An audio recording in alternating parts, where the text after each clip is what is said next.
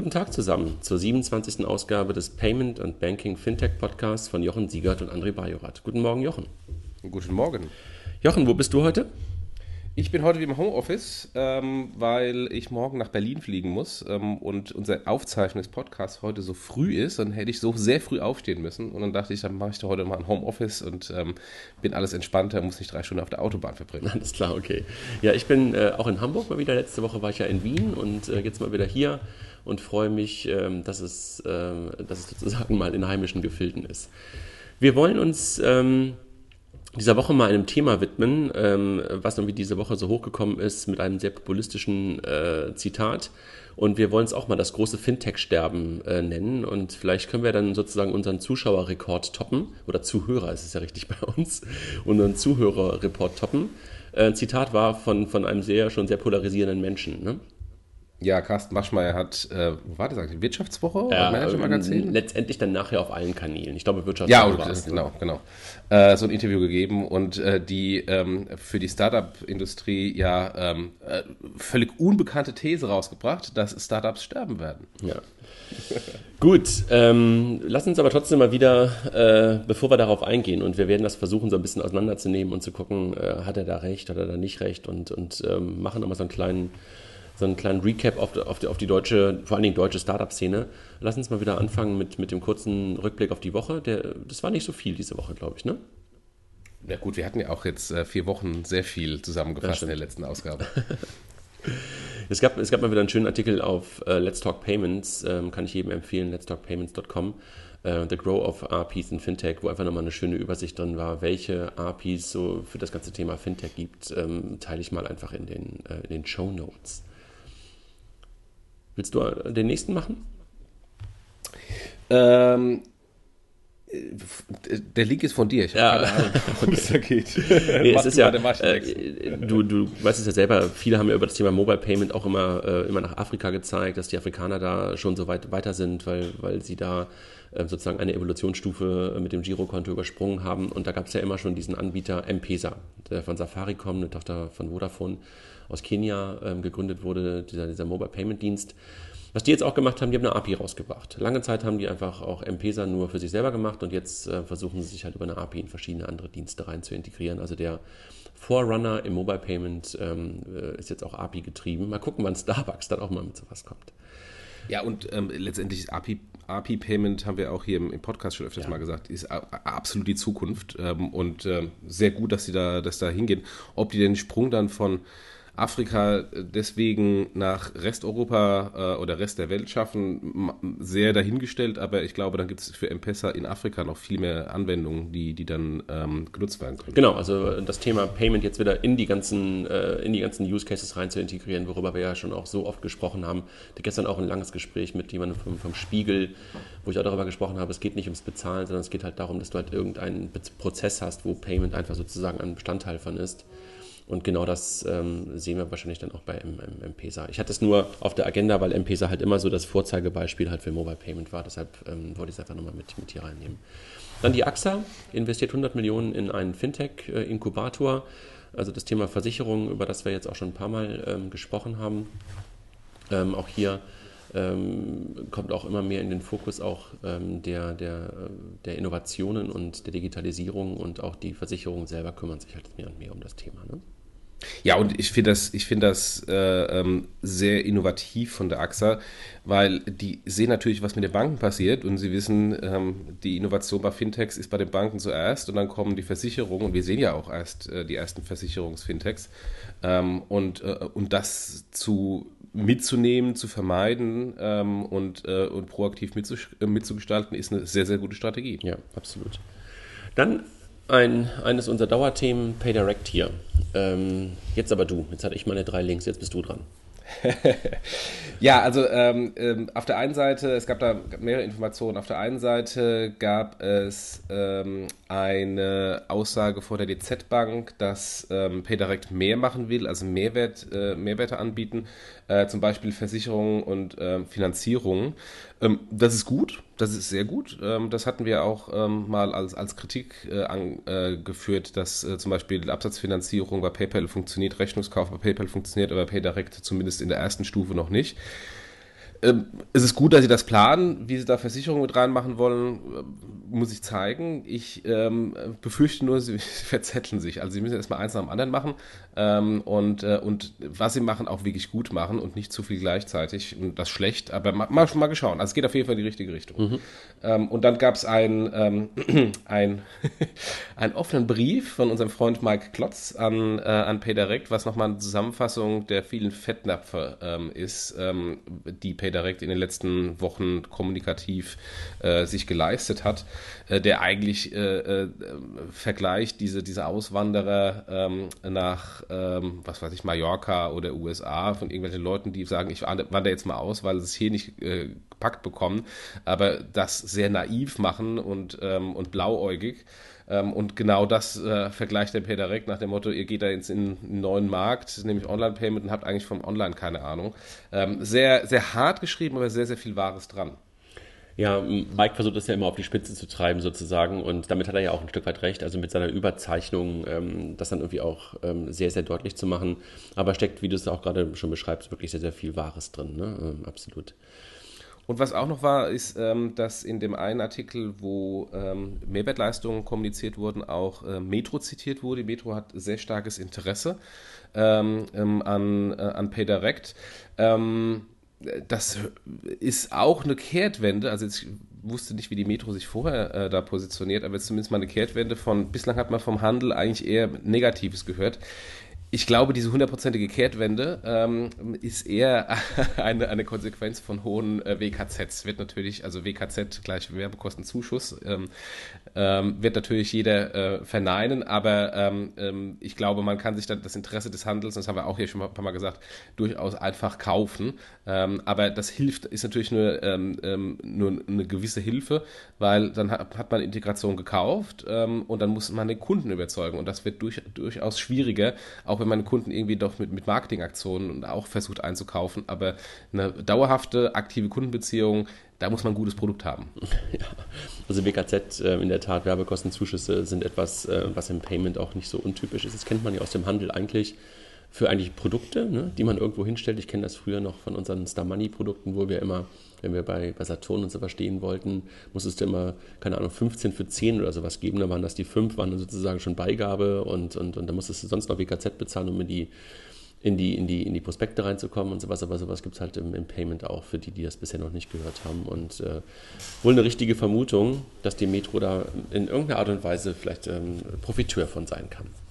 Klar, aber ist ja jeder der ersten Händler ist Profiteur, beziehungsweise wenn er es so implementiert, ohne Profiteur zu sein, dann ist es kein guter Händler. Schlechter Einkauf. Genau. Dann in diesem ganzen, ähm, worüber wir letzte Woche schon gesprochen haben, in diesen ganzen äh, politischen Grabenkämpfen ähm, rund um PayDirect, ähm, die ja letzte Woche äh, mit, mit einigen Zitaten auf der Handelsblatt-Tagung vom DSGV-Präsidenten ähm, ja sozusagen auch nochmal, ähm, wie soll man sagen, ähm, forciert worden sind, wo er sagte, die Sparkassen sind bei PayDirect momentan noch nicht dabei, weil es ähm, noch nicht sicher ist, weil es noch nicht genug Qualität hat und weil generell ja sowieso ein, ein, ein Payment-Verfahren erst dann ähm, eigentlich an den Start gehen kann, wenn die Sparkassen dabei sind, also auch vom Selbstverständnis und von der Größe ähm, der Sparkassen. Das wurde jetzt diese Woche ein Stück weit vielleicht, ähm, die Antwort darauf war, dass die Kollegen ähm, von der DZ Bank ähm, geäußert haben, dass GiroPay, das Verfahren, was ja mal ursprünglich auch von Sparkassen, Volks- und Raiffeisenbanken, also auch DZ Bank äh, und der Postbank gegründet wurde, tot sei. Ne? Das war dann diese Woche sozusagen so eine Art, also schien, wenn man so ein bisschen darauf guckte, wie so eine Retourkutsche zu sein. Ne? Ja, und da äh, ließ natürlich die Retourkutsche auch nie lange auf sich warten. Äh, Giropay hat nochmal betont, dass ähm, äh, sämtliche Gesellschafter ähm, weiter in das Produkt investieren, also auch die Volks- und Raiffeisenbanken. Wie es dann am Ende des Tages äh, sich äh, ergibt, äh, wird, wird die Zukunft zeigen. Ich finde nur das etwas kleinkariert, weil ähm, man sagt, man äh, versucht hier gegen PayPal zu kämpfen, dann sollte man die, äh, die, ähm, die Kraft auch wirklich gegen PayPal äh, ähm, ähm, forcieren und nicht jetzt irgendwie in der eigenen Gruppe äh, Friendly Fire äh, starten. Also das ist kleinkariert. Naja, und wir haben ja auch schon oft genug gesagt, dass wir ja eigentlich auch GiroPay als, als, als perfekten Nukleus gesehen hätten für, für ein PayDirect ähm, sozusagen Neuprodukt. Ähm, aber das hat man ja die ganze Zeit irgendwie nicht gemacht. Aber vielleicht kommt es ja jetzt irgendwie über diese ganzen Kämpfe dann doch nochmal ähm, zu einer vernünftigen ähm, Zusammenarbeit zwischen diesen ja dann doch eigentlich Bankverfahren. Ja, genau, das ist irgendwie das Kleinkarierte und das möglicherweise auch aus meiner Perspektive ein bisschen dämliche daran, dass da wirklich Kämpfe gefochten werden, die eigentlich völlig in die falsche Richtung gehen, nämlich ja. intern sind. Lassen wir uns überraschen. Also totgesagte leben ja manchmal länger. Dann das Thema Apple Pay. Ich habe ehrlich gesagt gestern ähm, nichts von der Keynote mitbekommen, weil ich andere Dinge gestern zu tun hatte. Ähm, Gab es irgendwas äh, während der Apple Keynote zum Thema Payment? Es war die erste Apple Keynote seit Monaten, äh, also fast seit Jahren, die ich nicht live gesehen habe, ähm, weil ich äh, stand dummerweise auf der A3 im Stau und, äh, und habe dann quasi die Zusammenfassung in irgendwelchen Blogs nur gesehen. Also zu Apple Pay habe ich gar nichts mitbekommen ähm, und die Vorstellungen der Produkte, die jetzt gelauncht wurden, waren jetzt auch nicht großartig unbekannt äh, aus der Gerüchteküche. Von daher ähm, ich muss mir jetzt die Tage mal nochmal anschauen, ob noch trotzdem noch was von Apple Pay war. Ansonsten, wenn jemand äh, zuhört, ähm, der die Keynote gesehen hat und vor mir die dann äh, äh mir noch eine Info schicken kann, wie es bei, oder uns eine Info schicken kann, ob Apple Pay erwähnt wurde, insbesondere Zahlen erwähnt wurde, dann ist es sehr hilfreich. Denn Zahlen sind, ähm, da kommen wir zum nächsten Link, Zahlen sind aus meiner Sicht relativ überfällig.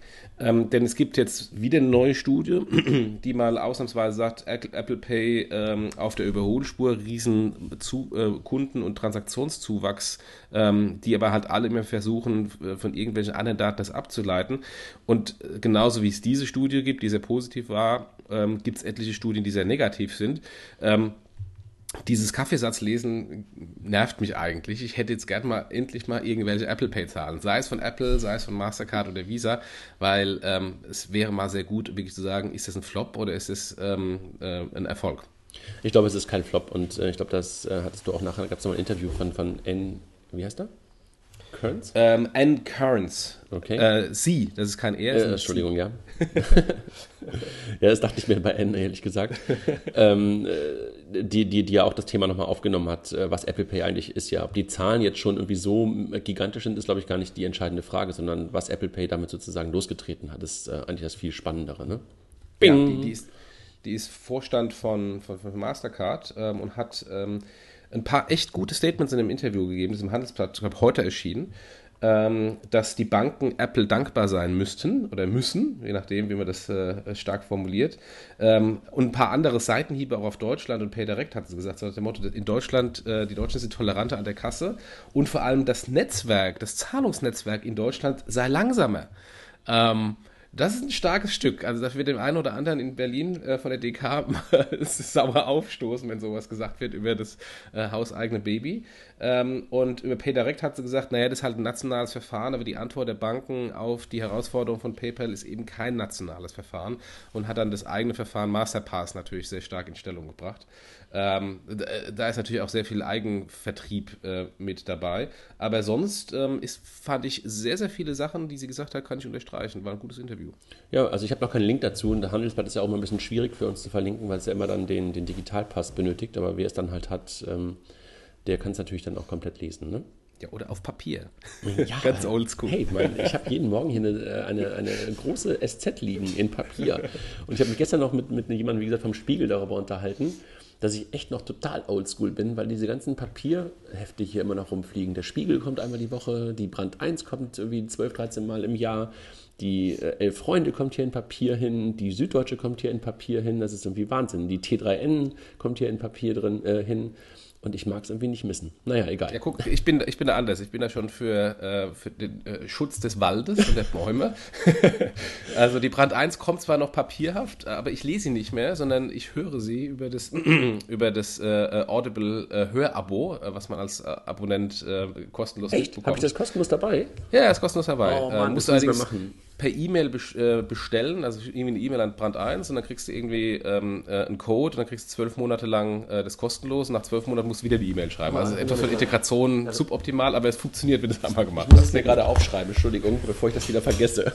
Weil ich bin ja ein großer ähm, Audible-Freund Jetzt muss ich mir gerade auf mein Blatt hier Brand 1 Hörabo aufschreiben. Vielen Dank, Jochen. Ich lerne. Ja, bitte. Bitte, bitte. ähm, da, da, übrigens, äh, kleine Anekdote am Rande. Ähm, als äh, äh Wirtschaftswissenschaftler kennt man ja den, den, äh, den Keynes. Ähm, und ähm, man hat dann das Gefühl, dass teilweise die Sprecher ähm, voll, vollkommen fachfremd sind, weil die haben neulich bei irgendeinem Artikel Keynes, nicht Keynes ausgesprochen, sondern Keynes. Das würde einem, der, der, schon mal irgendwas von Keynes gehört hat, niemals über die Lippen kommen. Also von daher, da wird halt irgendjemand hingesetzt, äh, der dann irgendwas ablesen muss. Ach so, okay. Jetzt, passt, nicht jetzt, passt. jetzt verstehe ich es. was du gerade okay. Ja, aber ähm, kann man einfach nochmal empfehlen, ne? Brand 1, wie bestes ja. Wirtschaftsmagazin eigentlich, was ja. es gibt, ne? Ja, ja. Finde ich auch immer wieder. Ähm, Grüße an die Kollegen hier in Hamburg. Wir haben noch zwei, drei Links. Der HDE läuft sich warm zur Lobbyarbeit, also der HDE nochmal übersetzt, der ähm, Einzelhandelsverband oder Handelsverband des deutschen Einzelhandels, irgendwas. Also auf jeden Fall der Verband, der Lobbyverband des Handels. genau. Läuft sich warm gegen Amazon und SecurePay, ne? Ja, endlich, endlich. ähm, also äh, der Vertreter des HDE, äh, der für den Zahlungsverkehr zuständig ist, hat ja äh, schon paar, bei ein paar Konferenzen gesessen, wo ich ganz früh das ganze Thema MA-SIN, beziehungsweise gab es das MA-SIN noch nicht, sondern das Thema SecurePay als, als große Katastrophe äh, gebrandmarkt habe, was da, was da auf uns zukommt. Ähm, und ich wunderte mich, warum da irgendwie keine Reaktion kommt. Äh, aber mittlerweile kommt sie endlich ähm, und ähm, also es wird zu Recht äh, gebrandmarkt, dass ähm, der, das Zahlen für den Endkunden schlechter wird ähm, und somit dann natürlich auch für den, den verbundenen Händler äh, und insbesondere die kleinen mittelständischen Händler äh, vermutlich mit höheren ähm, äh, Abbruchraten zu kämpfen haben. Kosten oder Abbruchraten, ja. Genau. Okay, dann verlinken wir mal FAZ und Wirtschaftswoche, ne? Gab es irgendwie ja. zwei, zwei Artikel dazu. Dann die Sparkassen. Sie machen was Digitales. Sie steigen ins P2P-Payment ein, ja? Ja, endlich. Sehr gut. Ähm, und hoffentlich ähm, früher, bevor Apple und Facebook kommen. Ähm, also sehr, sehr gute Initiative. Haben wir ja auch hier ein paar Mal schon äh, uns gewünscht. Ähm, wurde wohl gehört, hoffentlich. ich glaube, ich, glaub, ich glaube, Sie haben auch andere Quellen für, ja, für Inspiration. Auch, ja. ähm, aber, aber es geht absolut in die richtige Richtung. Jetzt wollen wir mal gucken, wie sie es umsetzen. Giro macht, for es, Friends heißt der Spaß, Ich habe gehört, ja? das macht, äh, das macht äh, die gleiche Entity, die auch die Sparkassen-App macht. Ähm, da ist zumindest die Chance sehr hoch, dass da was ordentliches bei rauskommt. Ja, die kenne ich ja. Ja, genau.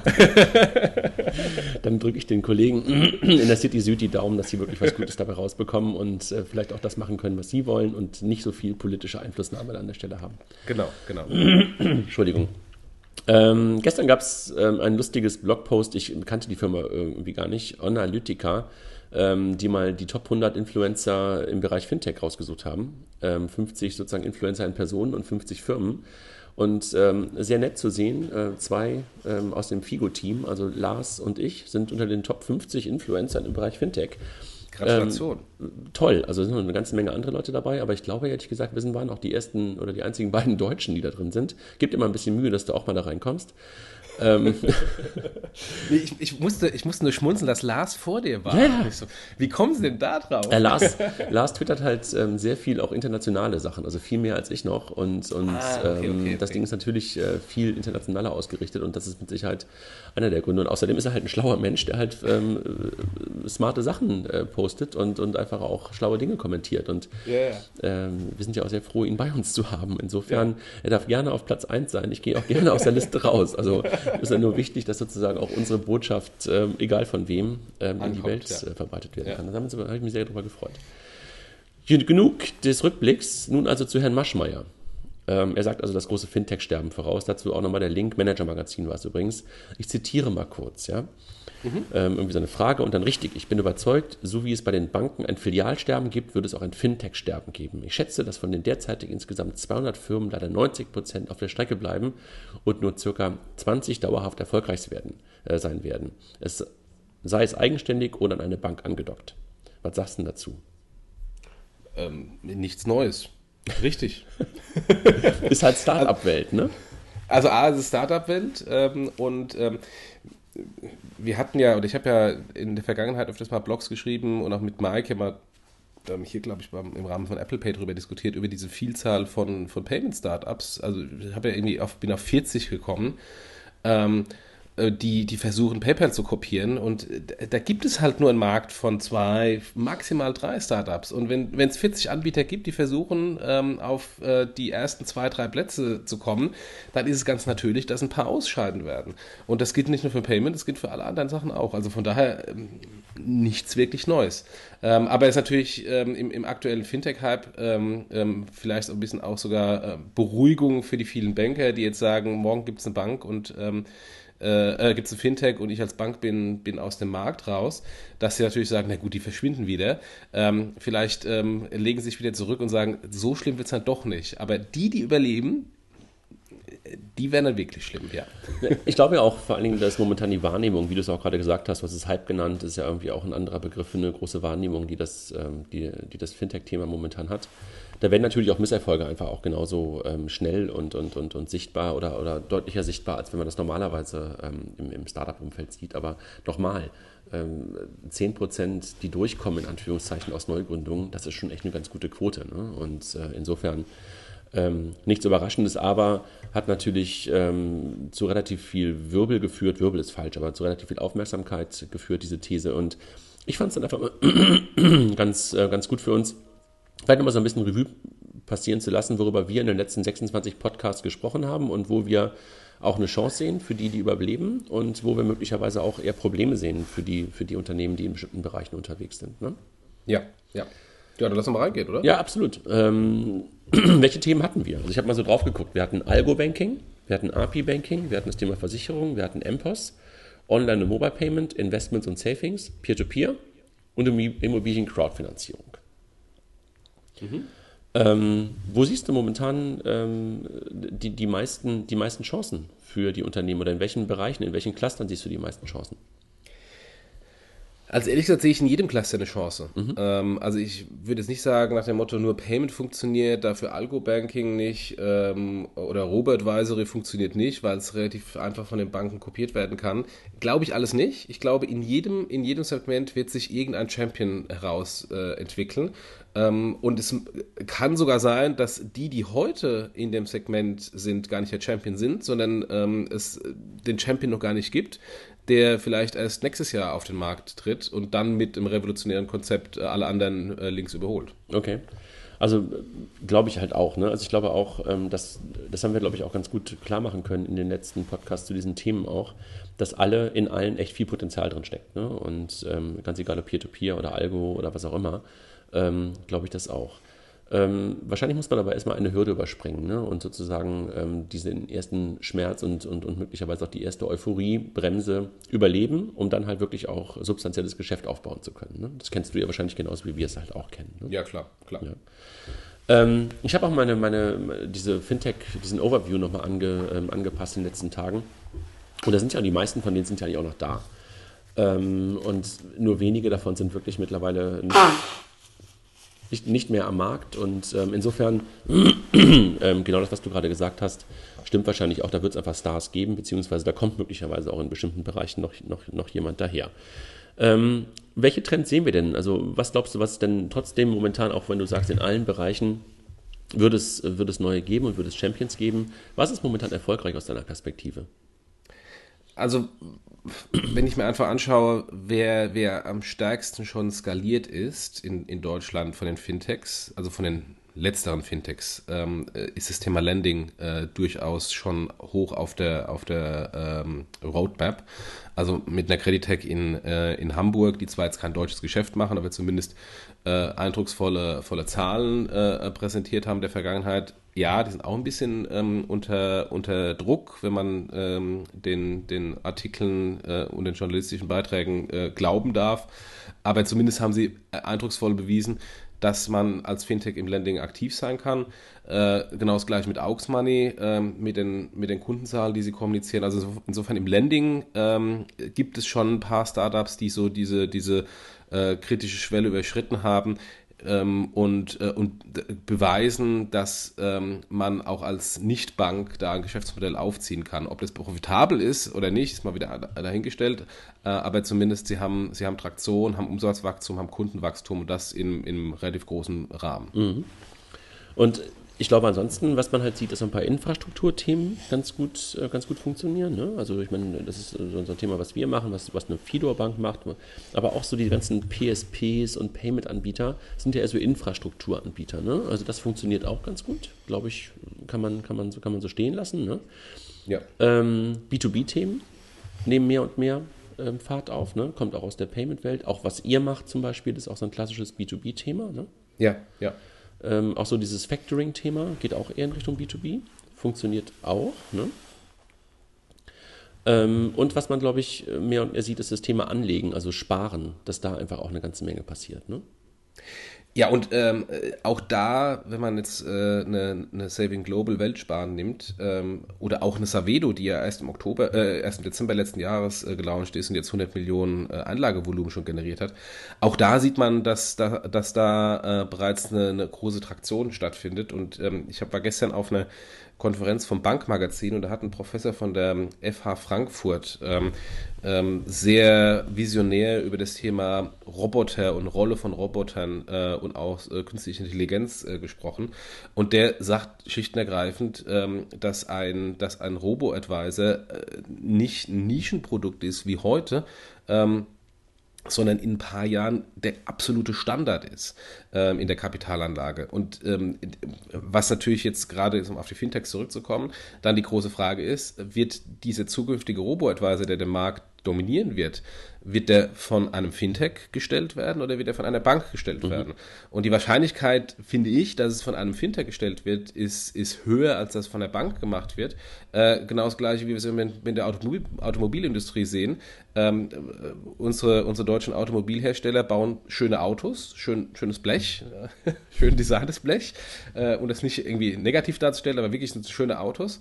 Ähm, aber die Zukunft ist eben nicht im Bauen des Blechs, sondern in der Intelligenz, äh, das selbstfahrende Auto zu bauen. Und das ist äh, Software haben die deutschen Automobilhersteller eine, eine gute Ex Expertise im Bereich Software. Eher nicht, wenn man ähm, ähm, schaut, was zum Beispiel Mercedes mit äh, damals der E-Klasse an Riesenproblemen hatte mit der Elektrik.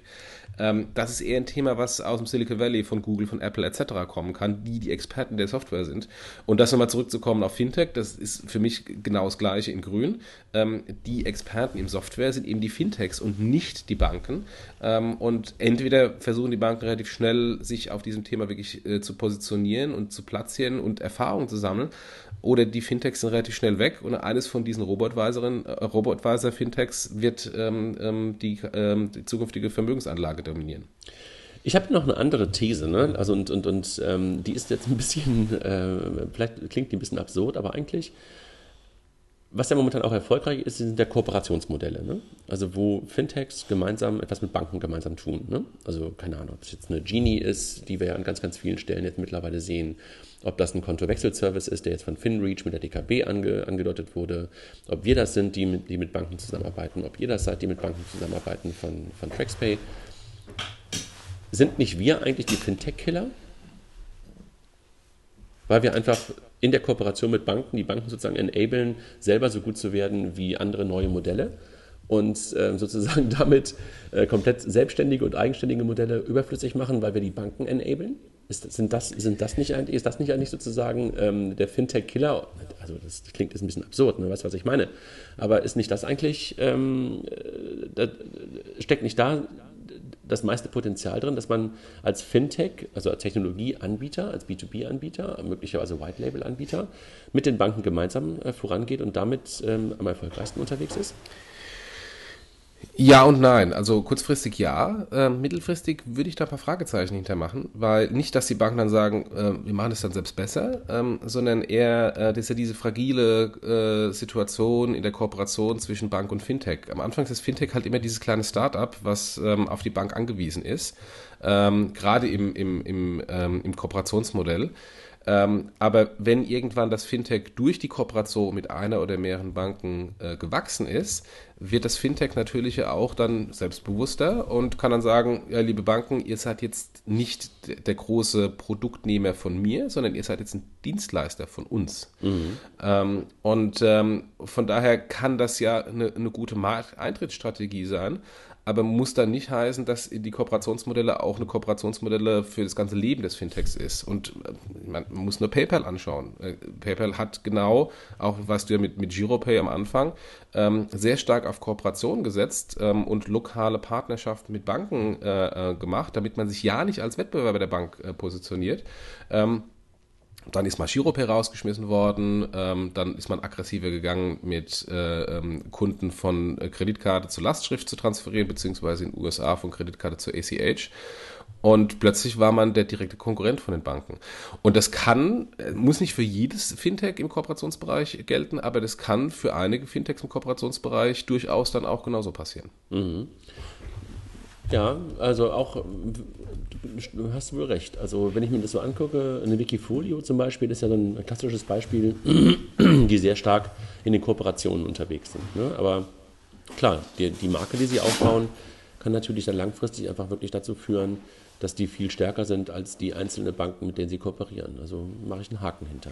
War einfach nur so eine These, ne? Also dass wir, dass, dass, dass möglicherweise in den Kooperationen ähm, sozusagen der, der größte Fintech-Killer drin liegt. Ja. Welche Modelle glaubst du denn haben schwer, wenn wir jetzt mal darauf gucken, okay, wir haben gesagt, in allen Bereichen wird es Champions geben und wir sehen Kooperationen, die eine Chance sind, wir sehen im Anlegenbereich was, wir sehen im Factoring-Bereich was, aber welche Modelle haben es wirklich schwer aus deiner Perspektive? Also die wirklich, wo man wirklich sagen muss, wow, also da würde ich gerade keine 5 Euro reinwerfen. Oder meine Arbeitskraft.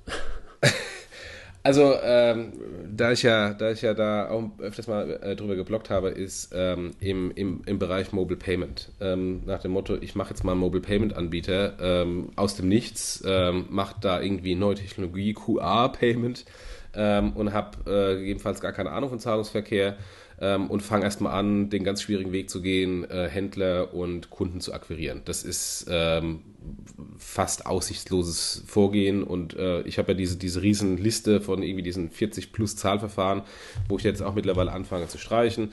Eine Paymay ist insolvent gegangen, eine, eine Pay und eine ähm, Squalid haben ihre Services eingestellt, also die GmbHs gibt es noch, aber sie haben zumindest ihre Pilothändler äh, ähm, bedienen sie nicht mehr.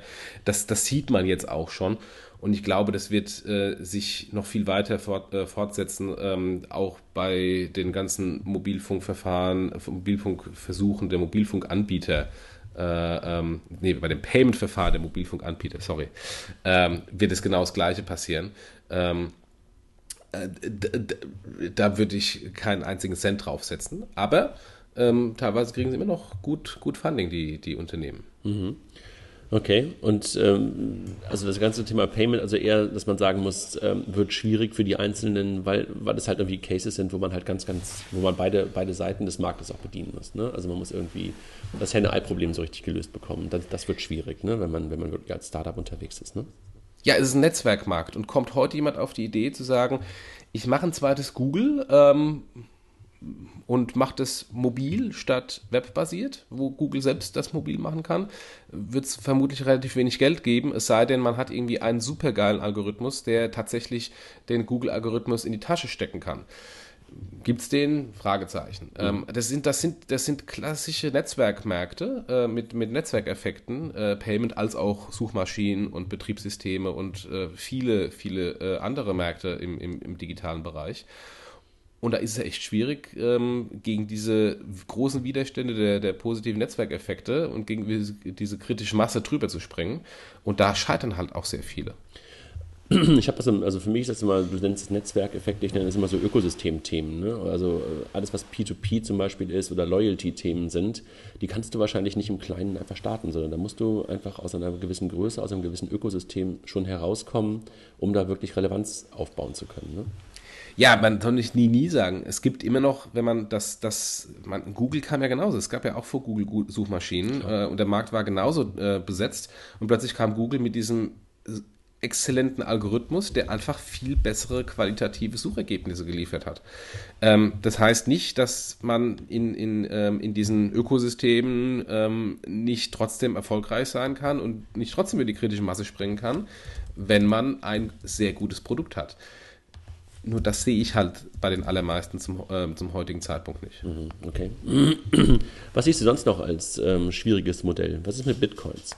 Haben wir jetzt noch äh, nie wirklich noch, darüber gesprochen. Wir wollten es immer mal machen und machen es Ja, wir müssen es mal machen. Aber bevor wir zu Bitcoins gehen, nochmal kurz zu Payment-Themen. Unabhängig von der kritischen Masse haben wir da auch das Riesenthema Interchange-Regulierung, dass man im Payment faktisch nichts mehr verdient. Ähm, dadurch, dass eine Kreditkartentransaktion für einen Top-50-Händler vermutlich nur noch all-in mit allen Kosten 0,4 bis 0,5 Prozent kostet und man dann quasi darunter sein muss. Wir haben gerade über WKZs gesprochen bei PayDirect und ähm, erstmal den Handel dazu zu bewegen. Man muss da erstmal sehr viel investieren.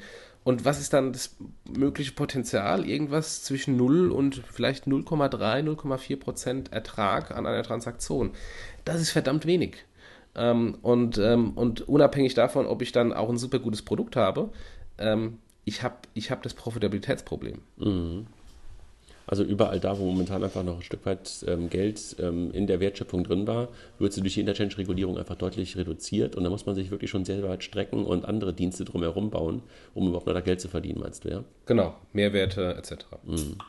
Diese berühmten Mehrwerte. Ja, die wir immer nicht, noch nicht gefunden haben in unserem Podcast damals. Absolut, ja. Wo ist das Meer, ne? Genau. Ja. Meer. Trotzdem nochmal Bitcoin. Komm, sag was dazu. Ja, also Bitcoin gibt es sehr viel Bass und äh, ein Riesenpotenzial.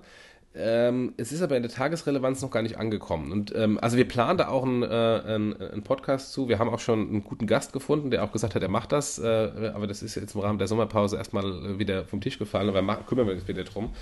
Ich, ich schaue bei Bitcoin mit, einfach mit meiner privaten Erfahrung drauf. Ähm, äh, bei, bei Bigpoint, äh, ich habe ja bei Big, Bigpoint äh, Bitcoin als einer der ersten großen internationalen Händler als Zahlverfahren eingeführt und da 5% Bonus draufgegeben und das mal ein Jahr laufen lassen zum Test. Und ähm, war dann bei der ersten Bitcoin-Konferenz der Deutschen und habe gesagt, ich mache das jetzt ähm, und habe präsentiert. Und da ich äh, es immer hasse, äh, bei Konferenzen irgendwelche Leute zu sehen, die sagen, wir machen das jetzt und dann hört man nie wieder was von denen, bin ich zur zweiten Bitcoin-Konferenz gegangen und habe einfach präsentiert nach dem Motto, hier, das sind die Erfahrungen.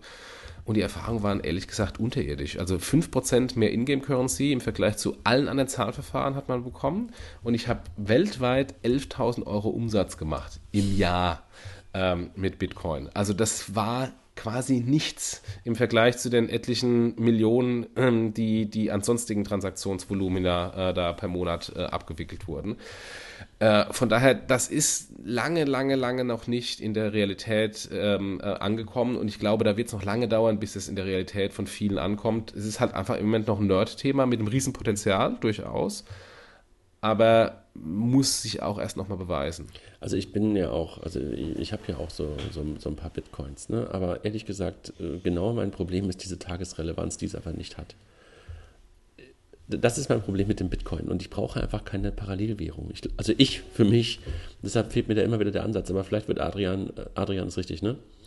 Ähm, der dann mal irgendwann zu uns kommen wird zu dem Thema, uns dann mal eines Besseren belehren und uns sagen, wo halt die ganzen Use Cases sind, die ich heute noch nicht sehe. Also ich, ich sehe die Use Cases sehr stark, auch im, weil wir gerade über Backend ähm, und Kooperationen gesprochen haben, sehr stark im Backend ähm, mit der Blockchain-Thematik. Ja. Aber als, als eigenständige Währung. Ja, aber wir sprechen über Bitcoin, wir sprechen jetzt nicht über Blockchain. Lass uns nicht äh, das Thema okay, wieder gut. Wenn wir nur über Bitcoin reden, uh, ja. Genau. Also Blockchain sind sich ja alle einig, das ist ja die Zukunft und sozusagen das neue Swift und, und was auch immer. Aber Bitcoin, ähm, ich, hab's, ich krieg's nicht gegriffen. Was haben wir sonst noch? Also was gibt sonst noch? Welche Modelle haben sonst noch schwer? Du hast irgendwie noch ein, ähm, hast du die Corporate Inkubatoren, Accelerator Labs, ähm, wo du auch ein Fragezeichen hintermachst, ne? Ähm, ja, ähm, äh, auch da einfach jetzt ohne irgendwie das zu bewerten und ich möchte, bin ja hier auch einer meiner Investoren, ist ein Corporate Inkubator und ich möchte da irgendwie äh, ähm, ähm äh, gar nicht irgendwie einen Eindruck erwecken, dass das alles gar nicht funktioniert. Ich möchte einfach, einfach nur schauen, ähm, ähm, was im E-Commerce passiert. Im E-Commerce gab es auch eine Vielzahl von Inkubatoren und, und VCs, die ähm, von Corporates kamen und mit wenigen Ausnahmen alle wieder weg sind ähm, also bestes Beispiel äh, bei Pro7, die ja auch eine Riesenmacht haben in der Vermarktung, ähm, alles wieder weggegangen. Ähm, und Pro7 ist jetzt einfach nur wieder ein reiner Investor äh, mit Media for Equity Deals, aber das klassische Inkubatorenmodell wieder eingestellt und das nach, ich weiß nicht, zwölf Monaten, 13 Monaten. Und wenn ich mir jetzt anschaue, was im Fintech-Bereich passiert, wir haben gerade auch über die AXA gesprochen, Ähm, da gibt es ja mittlerweile fast mehr Inkubatoren, Labs und äh ähnliche Aktivitäten ähm, als Startups. Ähm, und ähm, nur das anschauend wird es da auch eine Auslese früher oder später geben. Mhm. Das glaube ich auch. Also ich glaube, es gibt ein paar, die es wahrscheinlich richtig gut machen und die möglicherweise auch Glück haben im Dealflow und, und ein paar gute Startups da reinbekommen. Ähm, aber das, das wird in der Tat ähm, schwierig, ähm, so viele gute Ideen und so viele gute Leute ähm, dann auch so nah an einen, an einen Großkonzern heranzukommen, dass sie wirklich Bock darauf haben. Das glaube ich genauso. Also das heißt, wenn man mal ganz kurz Revue passieren lässt, äh, wir sehen eine ganze Menge Chancen, wir sehen aber halt auch ähm, ein paar Dinge, die nicht wirklich so richtig zum Fliegen kommen werden. Überall da, wo es wirklich um Ökosysteme, um Netzwerkeffekte geht, wird schwierig. Nicht unmöglich, aber sehr schwierig. Äh, die reinen Endkunden-Use-Cases mit eigener Kundengewinnung haben halt ein Profitabilitätsthema sehr, sehr schnell. Payment äh, generell ein bisschen schwer wegen Interchange. Bitcoin sehen wir beide noch nicht so richtig den, haben wir beide noch nicht einen Haken hintergemacht. Trotzdem, so im Bereich Savings und so und im Bereich B2B sehen wir eine ganze Menge.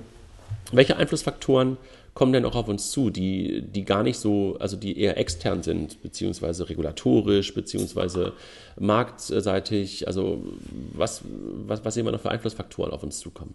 Ja, ich glaube, die, die Regulatorik ähm, wird, wird nochmal massiv beeinflussen.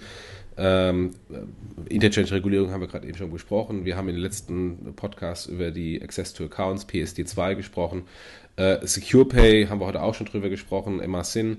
Ähm, das sind ja alles Dinge, die ähm, das Leben für die Banken als auch für die Fintechs nicht leichter machen. Und äh, gestern äh, nochmal auf die Veranstaltung zu kommen, gab es eine Diskussion ähm, mit Wamo, dass Wamo ja die ähm, aus Sicht der freien Vermittler und Kapitalanlageberater äh, ähm, die, die Anlageprotokolle ja nicht compliant macht. Und da war dann kurz eine, so, so eine Compliance-Diskussion, äh, wo dann rauskam, naja, äh, die Compliance ist halt ziemlich breit ähm, und kann halt von jedem anders ausgelegt werden.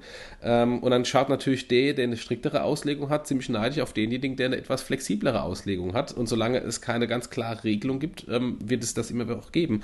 Aber äh, die Message ist, Compliance hat massiven Einfluss auf, auf die Geschäftsmodelle und kann natürlich, äh, insbesondere wenn wir über Kundenakquise sprechen ähm, und über Profitabilität sprechen, ähm, über, über Hop oder Top eines Startups durchaus mit beeinflussen. Mhm.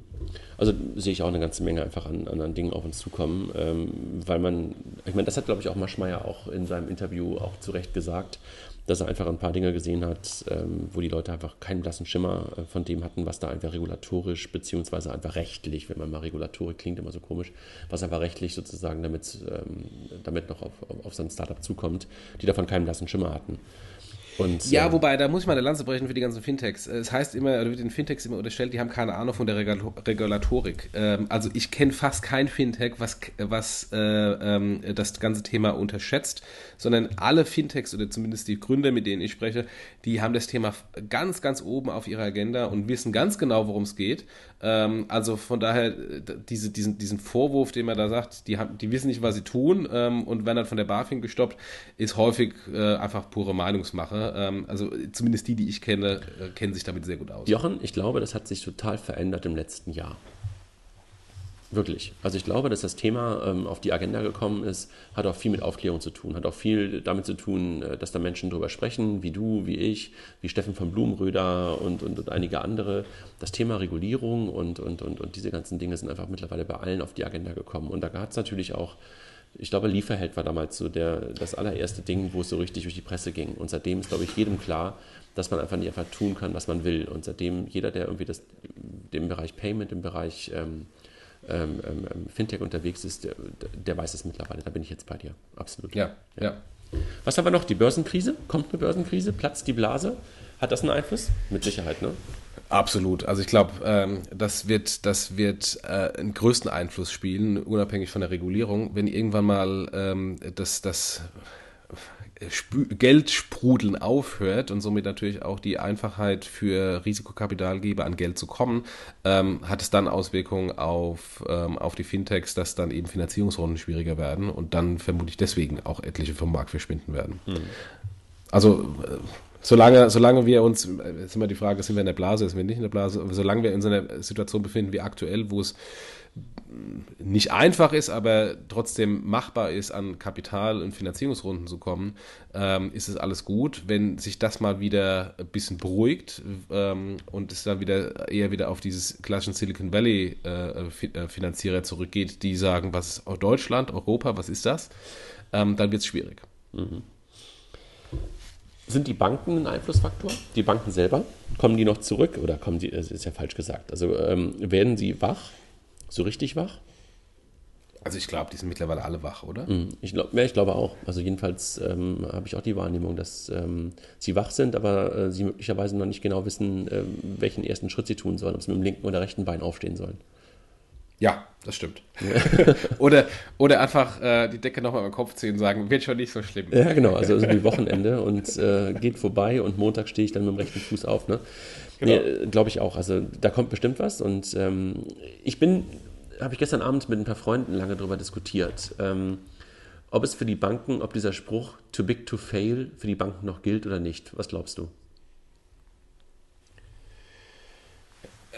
Glaube ich mittlerweile nicht mehr. Ich meine, die Regulierung ist ja mittlerweile nach der Finanzkrise dahin gegangen, dass es genau ähm, dieses Too Big to Fail nicht mehr geben darf. Ähm, aber ich glaube jetzt nicht, dass Fintechs ähm, dafür sorgen, also zumindest in den nächsten fünf bis ja, ja fünf Jahren, ähm, dass, dass Banken wegen Fintechs failen. Also ähm, die failen wegen anderen Sachen, aber nicht wegen Fintechs. Ja, aber ich glaube, das Thema Digitalisierung, ähm, und das ist ja sozusagen, Fintechs sind eine Folge der, der, der, der, Digitalisierung in unserem, in unserem Leben, ähm, dass die schon dazu führen können, dass bestimmte Banken, Gruppen ähm, oder Bankenarten durchaus fehlen können. Ne? Ich glaube, Banken werden nicht abgeschafft, da sind, wir uns, glaube ich, einig. Aber ich glaube, es wird starke Gewinner und starke Verlierer geben in den nächsten Jahren. Und ähm, das glaube ich schon. Ich glaube aber einfach, dass, es, dass sie. Ich glaube es auch nicht mehr, dass sie too big to fail sind, sondern dass durchaus da ähm, Banken verschwinden bzw. sehr, sehr klein werden können in den nächsten Jahren.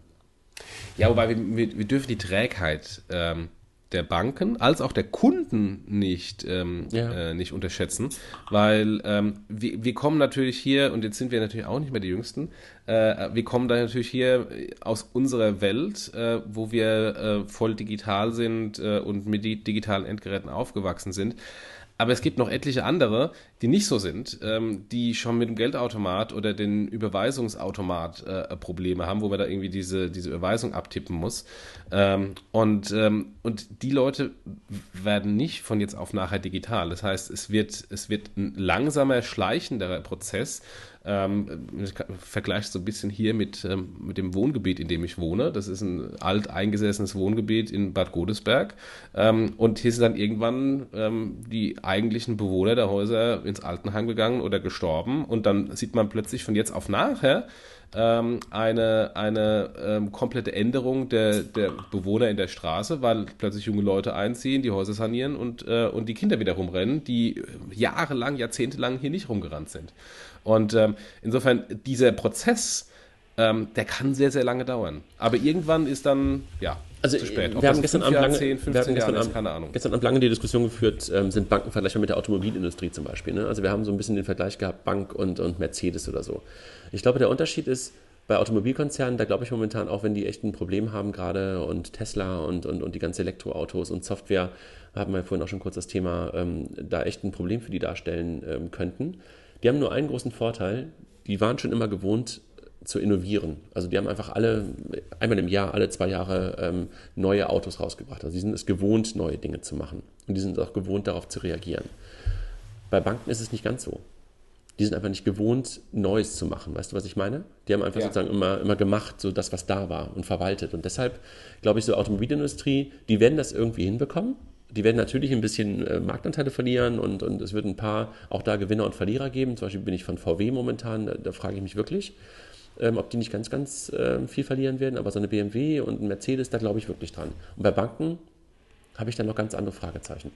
Da glaube ich, wird es ein paar aggressive Gewinner geben, aber es wird gerade die großen, über die wir vorhin schon mal kurz am Anfang gesprochen haben, Sparkassen, Volks- und Raiffeisenbanken, das wird lange dauern. Aber die werden, glaube ich, echt massiv Probleme bekommen. Ja, und ich meine, wenn, wenn die Banken das anders sehen würden, ähm, hätte eine Deutsche Bank jetzt nicht eine Postbank und Deutsche, Privatkunden, Deutsche Bank Privatkundengeschäft komplett abspalten wollen. Ähm, und wurde ja nur, also zumindest Privatkundengeschäft äh, von äh, Deutsche Bank wurde dann nur, wenn man, wenn man das richtig gelesen hat, von, von der BaFin-Intervention gerettet, dass es nicht auch wegverkauft wurde. Ähm, das hat ja auch Gründe. Und, ähm, und eine Deutsche Bank ähm, ich glaube, da sitzen Leute, die kennen sich wirklich aus im Vorstand. Ähm, und, äh, und von daher glaube ich, dass, dass die das Thema genauso sehen und sagen, na gut, was ist denn die Zukunft des, des, des Retail-Bankgeschäfts? Äh, die wird ziemlich hart, wegen, mit Filialschließungen und ähm, etc. etc. Äh, aber ich glaube, das dauert noch. Und ich glaube nicht, dass Fintechs ähm, äh, da das Hauptproblem sind, weil die Filialschließungen haben wir heute schon. Die Fintechs sind relativ klein. Das ist einfach ein verändertes Konsumentenverhalten, weil die Leute einfach nicht mehr in die Filiale gehen. Warum auch? Mhm. Ja, genau, aber das meine ich auch damit. Also da werden sozusagen äh, Gewinnerbanken dabei sein und Verliererbanken dabei sein. Ne? Und aggressive Gewinnerbanken oder aggressive digitale Banken können da die großen Gewinner sein und sich möglicherweise Fintechs nochmal als ähm, Katalysator dazu nehmen oder die Ideen, die daraus entstehen, als Katalysatoren ja, dazu nehmen. Ja. Dann kommen die Großen noch, ne? die großen Coms, also die Großen, äh, die schon irgendwie äh, einfach nur digital da waren und Ökosysteme sind und viele Dinge, die wir oben als mögliches Problem für Fintechs gesehen haben, schon mitbringen. Also die Facebooks, die Apples, die Googles dieser Welt. Ne?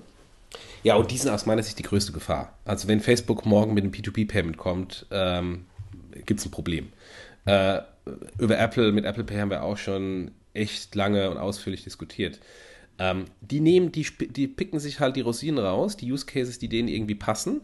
Ähm, aber ich glaube weiterhin nicht, dass es mal ein Girokonto gibt von, von Facebook oder ein Girokonto gibt von Apple. Selbst PayPal, denen man immer sagt, die sollen, werden mal irgendwann ein Girokonto machen, das ist so weit weg von deren Kerngeschäft.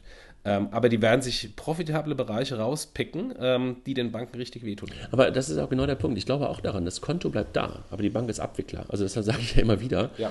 Ähm, und äh, also diese Rails neu zu bauen, da sind wir wieder beim Bitcoin-Thema. Das kann man möglicherweise machen, brauchst du aber eigentlich nicht wirklich, weil diese Rails sind gut und das Konto ist da und das wird einfach funktionieren. Aber du nimmst einfach wirklich die Use Cases. Du nimmst den P2P-Payment-Use Case, du nimmst möglicherweise, ja genau, das Bezahlen sowieso, ähm, das nimmst du als Use Case und da machst du, äh, an, an der Stelle gewinnst du halt den Kunden und bist in der Tagesrelevanz drin. Daran glaube ich halt, daran glaube ich halt auch. Ich war übrigens echt und, und PayPal könnten wir eigentlich auch noch nennen.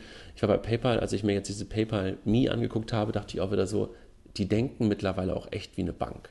Ja, eine gute Idee, das Thema Peer-to-Peer -Peer da vernünftig zu machen, aber das Price-Modell, da dachte ich so, ey, das ist ja voller Sternchen, ist ja schlimmer als bei jeder Bank.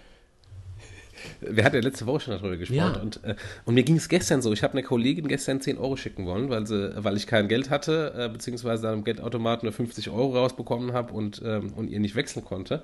Ähm, und dann habe ich ihr die 10 Euro über PayPal geschickt und äh, ich habe ja nur meine Kreditkarte hinterlegt und dann hieß es ähm, äh, 10,45 Euro. Und ich so, wie 10,45 Euro? Ja, äh, Kreditkartengebühren. So, okay, bin ich schnell weitergegangen, habe meine, äh, meine Bankverbindung hinterlegt, dann die 10 Euro überwiesen und dann ähm, wieder die Bankverbindung gelöscht. Aber was für ein Wahnsinn. Ich meine, du bist natürlich dann auch ja. echt ein Nerd und ein Edge-Case, weil du nur die Kreditkarte hinterlegt hast und so weiter. Aber trotzdem, also ich, ja, äh, also sorry Quatsch, Arnold, sorry Quatsch. Matthias, ähm, aber das ist einfach aus der Kundenperspektive nicht verständlich.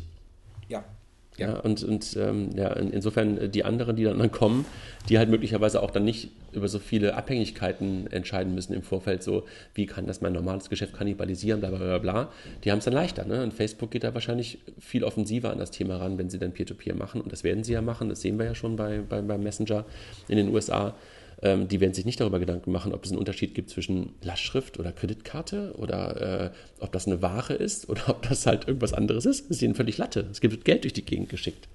Ja, und haben wir letzte Woche schon gesprochen. Es macht betriebswirtschaftlich auch keinen Unterschied, ob das eine Lastschrift oder äh, eine Kreditkartentransaktion ist. Ja, es, ist ein, es gibt eine, ein Mini-Delta, aber äh, wie groß ist das denn? Keine Ahnung, fünf Basispunkte, zehn Basispunkte maximal. Wo ist denn da der Unterschied? Ja. Ähm, und was ist der Konflikt, den der Kunde äh, im Frontend hat? Das ist eine große Katastrophe. Aber gut. Egal.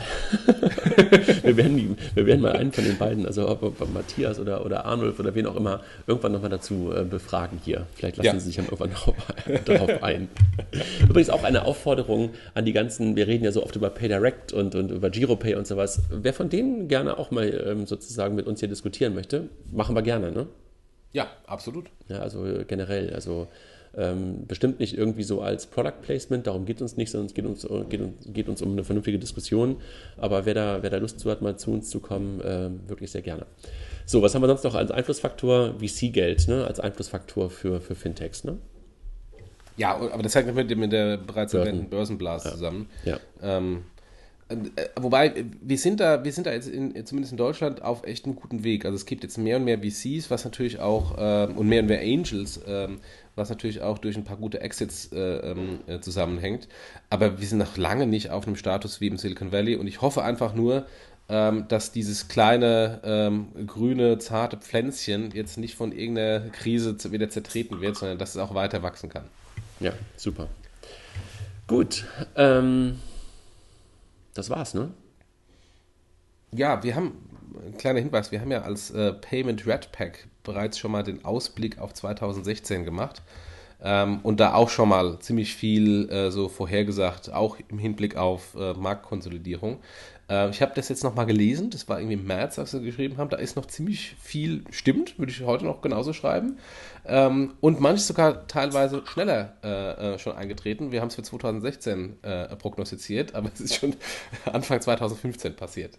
Stimmt, da haben wir wie ähm, Raphael, Otero, Kilian, du, Mike, ich haben da was zu gesagt. Ne? Verlinken wir auch nochmal ähm, zu, zu, zur Mobilbranche, da haben wir das, glaube ich, damals veröffentlicht. Ne? Ja, ja. Super, ansonsten nächste Woche kein Podcast, ne? Ähm, ja. Du bist unterwegs, ich bin unterwegs. Ähm, ein bisschen arbeiten sollten wir ja auch, und wo, wobei ich das hier immer als wunderbares Arbeiten auch empfinde, weil wir uns halt immer mit unserem eigenen Markt auch beschäftigen. Daher ist das für mich irgendwie ähm, wirklich Arbeiten. Ähm, du bist beim zweiten Fintech-Meetup nächste Woche. Genau, ich spreche, äh, also die, die dann äh, meine Stimme im Podcast vermissen, können, können in der Realität hören, äh, in Frankfurt beim äh, Fintech äh, Meetup zum Thema Payments und Internet of Things am 16.09. abends. Okay. Ist aber schon äh, ziemlich ausgebucht, also gibt es schon Warteliste, ähm, aber ähm, ja, einfach mal anmelden, wenn man kommen will. Alles klar, Jochen. Dann ähm, dir, ähm, das Wochenende ist zwar noch weit hin, ähm, trotzdem ein schönes Wochenende und ähm, mal gucken, wann wir den Podcast live stellen, ob er noch vor dem Pod äh, Wochenende live geht, aber könnte ich mir schon vorstellen, dass es noch irgendwie klappt. Wird zwar knapp, weil ich irgendwie äh, morgen auch unterwegs bin, aber sollten wir schon hinbekommen. Ich danke ja. dir. Ja, ebenso. Alles Tschüss. Klar. Tschüss.